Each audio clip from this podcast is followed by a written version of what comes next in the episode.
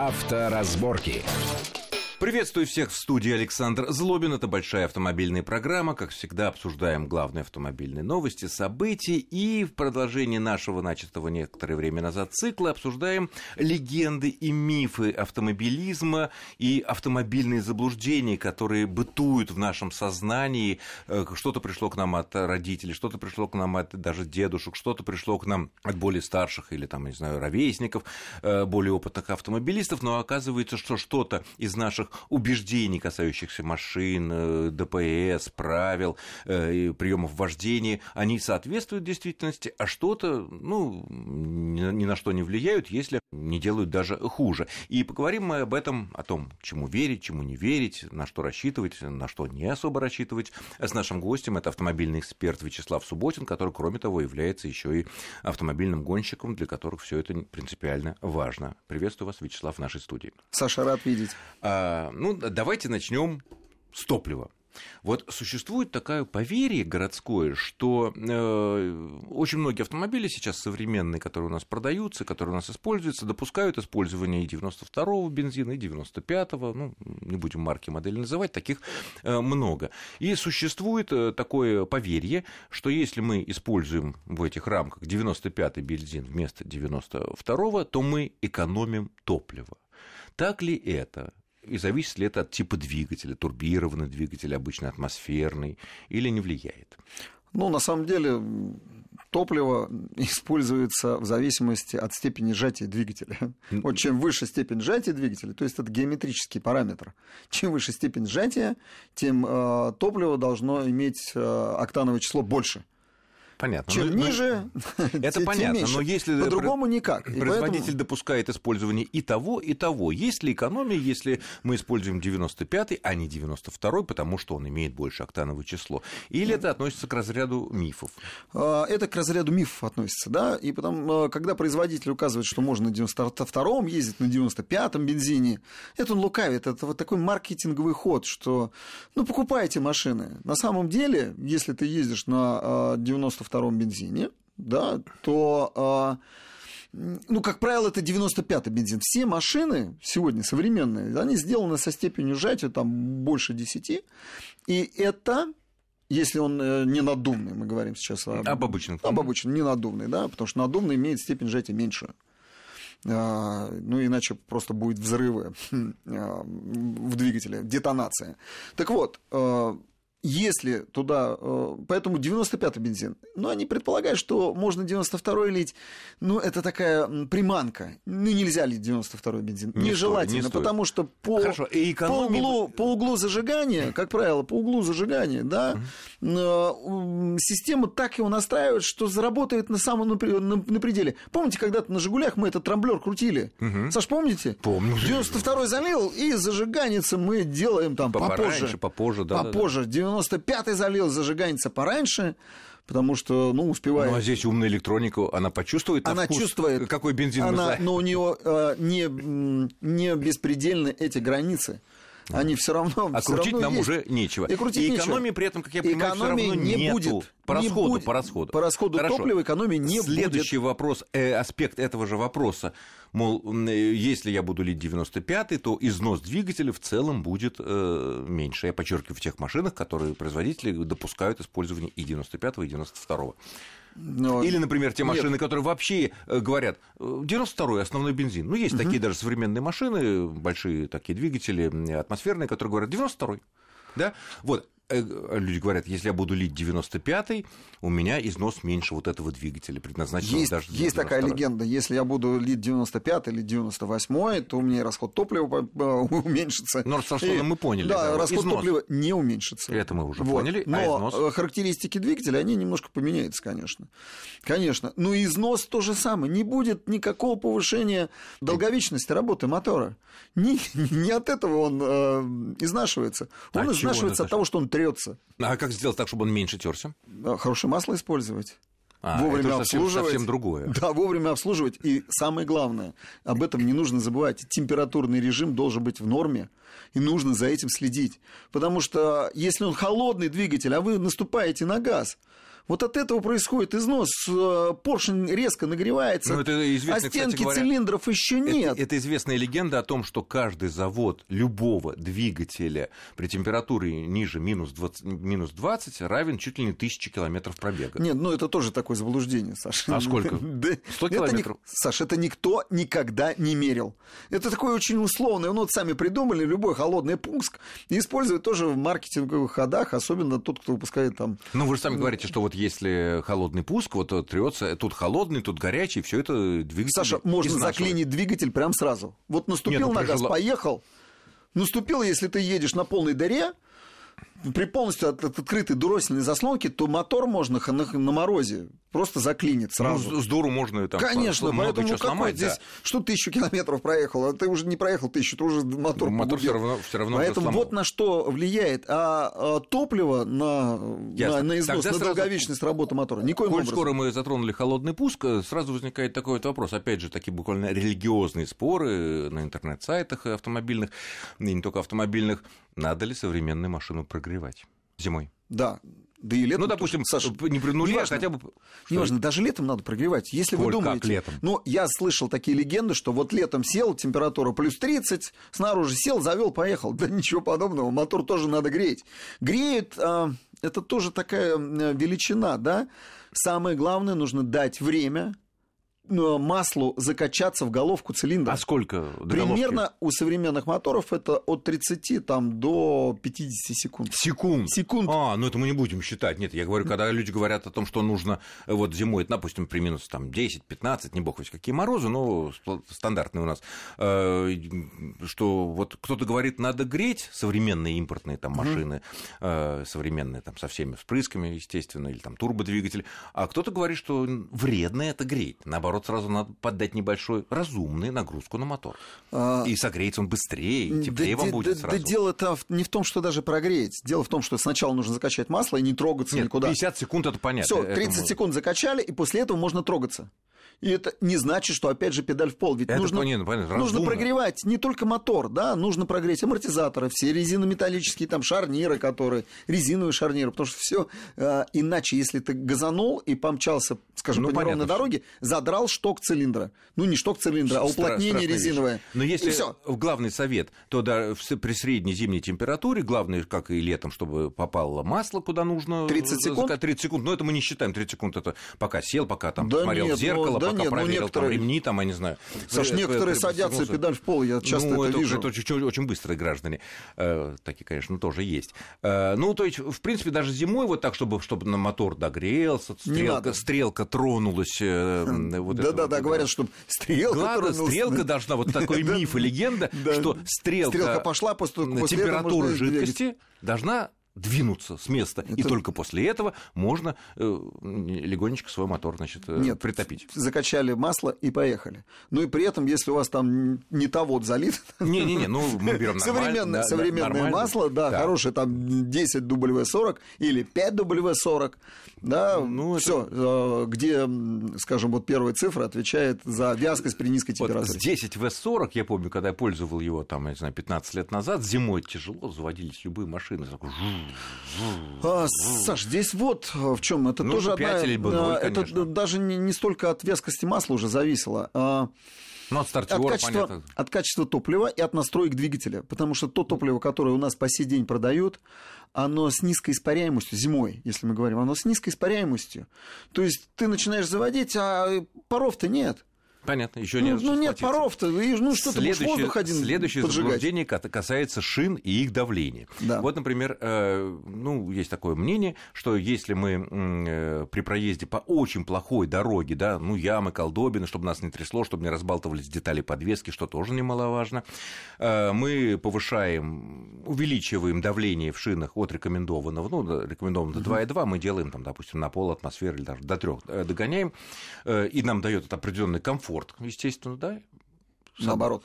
а, комфорт не дает. Но подвеска от этого экономится или тоже не экономится? Но, но Миф такой, если поднять давление в шине э, больше положенного, то э, шина быстро изнашивается, плохо влияет на подвеску, она ее начинает разбивать, и, и делать этого не нужно. Нужно ездить а только зачем на рекомендованное давление. Да, зачем же делают тогда, повышают давление в некоторых условиях? На самом деле шина имеет определенный диапазон. И если посмотреть, скажем, на дверь, ну, в иномарках там давление указано. При повышенной нагрузке нужно повышать давление. Там так, так и есть.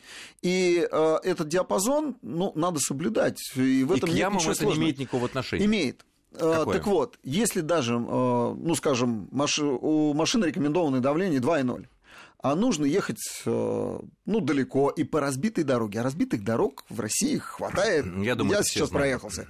Ну, просто с избытком. И в Крыму, кстати. Так, да. что? Да, а, давление, нужно, давление нужно поднимать от 0,5 где-то до 0,7 выше нормы. Все-таки, несмотря на то, да, что оно шина... будет э, жестче машины становится, ведь тогда получается а... и передает э, толчки не только нам, но и нашим всем всей подвеске. Это, вот это миф. Что, что миф? Это Мы миф. сами это чувствуем своим ну, телом. Что Саша, это, это так, такая мелочь. Ну хорошо, для нас это, мелочь, это потерпим. Такая, это а наша мелочь. любимая машина, наша любимая А наша подвеска. любимая машина, наоборот, сохранится лучше, потому Почему? что э, шины низкопрофильные, и э, вероятность того, что Пробоя. пробьем обязательно А-а-а. боковину где-то, э, гора... становится гораздо меньше. Она уменьшается. Но, э, да, может быть, кому-то и покажется, что радиальная шина становится, становится жестко. Хотя радиальная шина, она тема хороша, что она Кстати, при любом давлении остается комфортной. Кстати, ну ладно, пусть коль скоро, мы говорим, коль скоро мы говорим о ямах, о плохих дорогах, вот еще есть такая легендарная буквально фраза э, «больше скорость, меньше ям». Верно. Это ко всему очень, относится. очень правильно. Ведь не получится ли так? Я однажды попробовал на очень плохой дороге руководствоваться принципом больше скорость, меньше ям. И на одной такой довольно острой, не очень глубокой, но острой яме я получил такой удар по подвеске. Разумеется, ну, Саша. Так, а я, и понимаю, что если бы я ехал медленно-медленно, аккуратно переступая колесами здесь, там не 40, там 5 километров, а 15 километров, угу. то удара бы у меня бы не было в этой же яме. Так значит, это противоречит этой мифу, что нет, больше скорость, меньше нет, ям? Нет, не противоречит. А как это, э, ну, это расхожая, поймаешь яму, это который... расхожая фраза, и она годится для гоночных машин и гонщиков. Чем выше скорость, А-а-а. меньше ям. Это правда. Потому что машина выходит реально, гоночная машина, ну вот моя машина, выходит на глиссирование. Она яма глотает. Взлетает. И она взлетает. И мне не важно, что там с колесами случится, что с подвеской. Механики так, починят. Мы говорим... Но я приеду первый и буду чувствовать Понятно. себя комфортно. Понятно. Для гонщиков это отлично. А для Но гражданских? Для нас... гражданских то же самое можно почувствовать, что, ребята, машина полетит и э, будет лучше... Нет, действительно, маленькие Она... ямы проходят Конечно, практически незаметно. меньше трясти будут. Это меньше трясти, и видно, что подвеска работает да, нормально подвеска... на маленькие ямы. Но, Но если поймается большая создаются, яма... Создаются сумасшедшие нагрузки на неподрессоренные массы. Потому что масса автомобиля делится на две части. Подрессоренная – это вот кузов и тот, кто в ней трясется в этой машине. И не подрессоренная – это колеса, рычаги, ну что, ну, элементы, что элементы не, не через пружины, да. да. да так вот, эти огромные массы на высокой скорости с огромными ускорениями вверх-вниз – они испытывают колоссальные нагрузки. И износ происходит сумасшедший. Вот тут уже Поэтому износ. лучше вы сами потряситесь в машине, но на маленькой скорости, но автомобиль будет цел подвеска целее. будет целее. Конечно, поэтому не надо поэтому, э, действовать расход... по принципу на своем дорогом да. автомобиле. Или меньше скорости, меньше ям не нужно. Меньше скорость и пусть вас потрясет, но все целее будет. Понятно. То есть это относится только к гонщикам и особенно к тем машинам, которые как бы не ваши, и вам не жалко.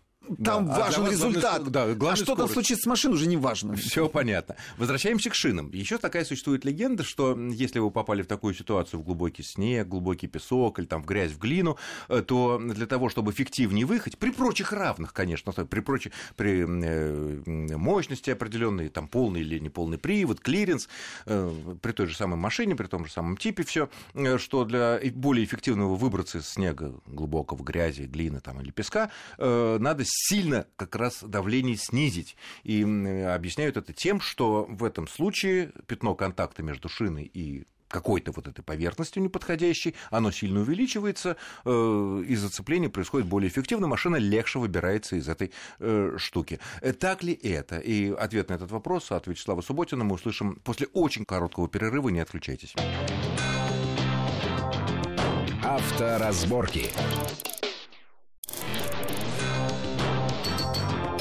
Авторазборки.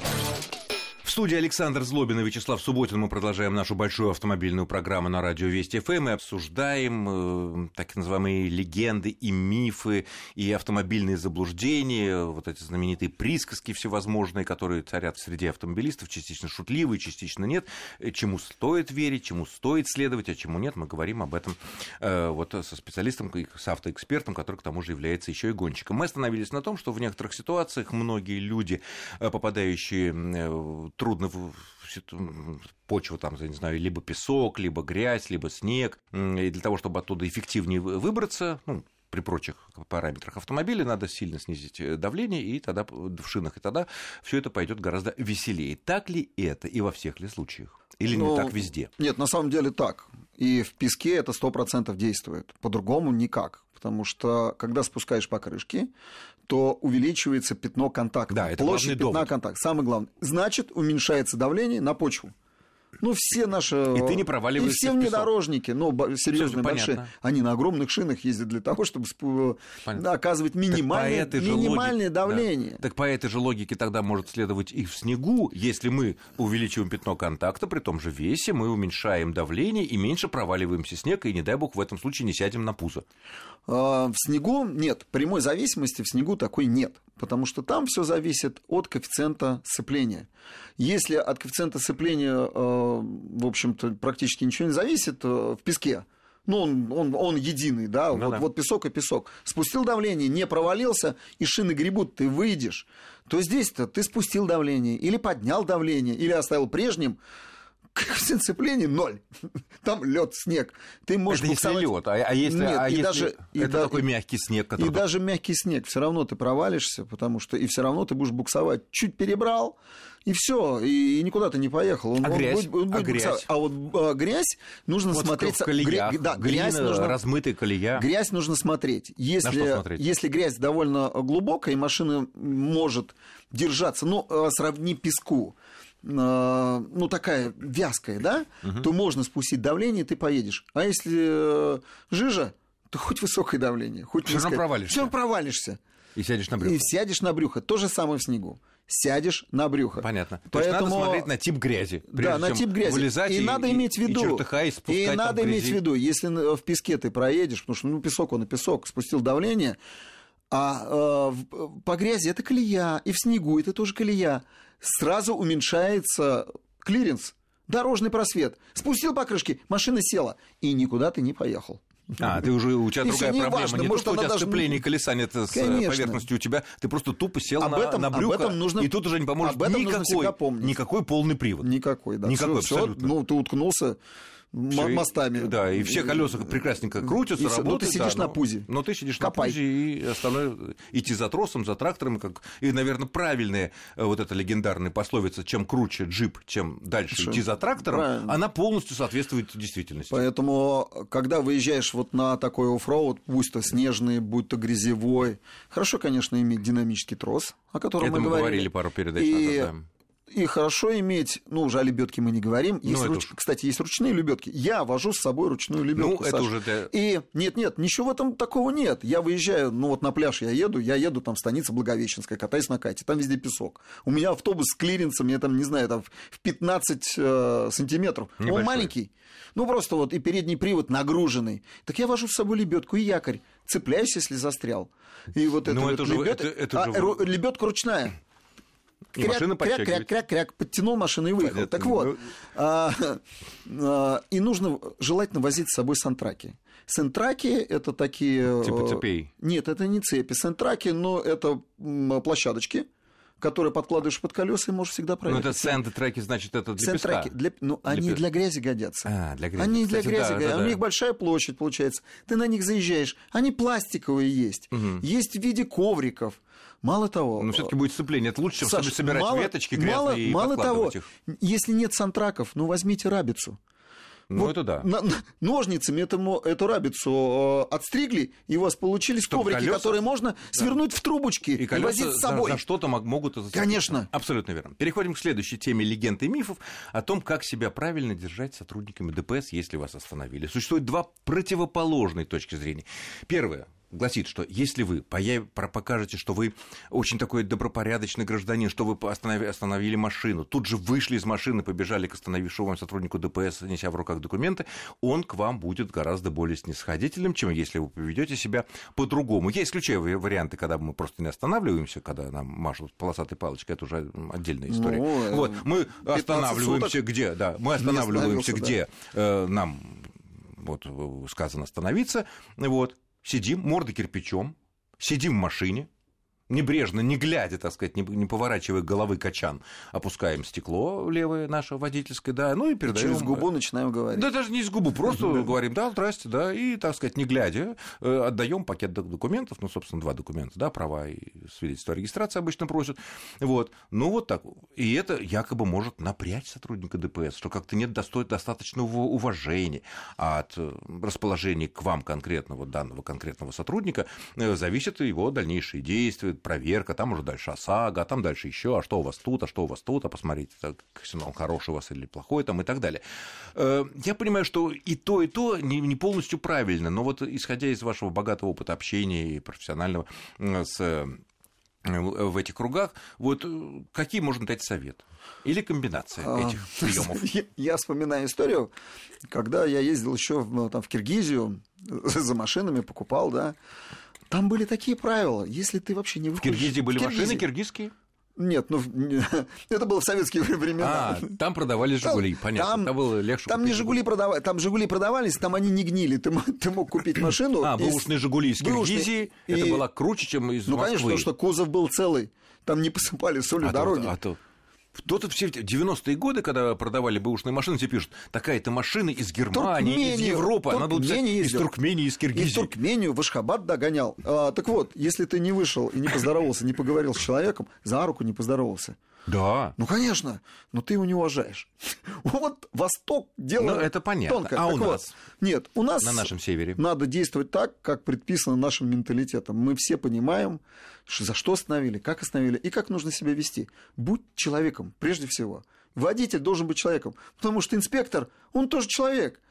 Ну, если ты начнешь говорить с ним пренебрежительно, он так нет, тебе не будет нет, относиться. Нет, нет, это первое. Это мы, конечно, Если ты будешь с ним заигрывать... Или там, тем более, орать, что я там по голости если, сниму. Если, да, а так каждый второй. Саша, я Ты же... что такое, а я вот я крутой, же был, да. Я же был вместе с гаишниками в рейдах и видел, как э, автомобилисты к ним относятся. Очень многие, особенно на Рублевке. На Рублевке, на э, ну, понятно, Кутузовском, ну, да. те вообще просто... Ну да, борзые круче конечно. Да, я с тебя сниму погоны. Да не снимешь ты с него погоны. Ну, по-разному бывает, хотя, конечно. Саш, не снимешь. Он знает, кого остановить. А, вот это другое Он дело. знает, ну, да, кого да, надо остановить. Да. Веди себя по-человечески. Не нужно... Слишком расстилаться, потому что это тоже вызывает раздражение. И, и подозрение. А что ну, это он конечно. такой суетливый? И не нужно Наверняка ни в коем. Случае, и не нужно ни в коем случае э, вести себя с высокаснем. Угу. Ну, потому что он, он человек. В любом случае он будет поступать по закону. Особенно сейчас.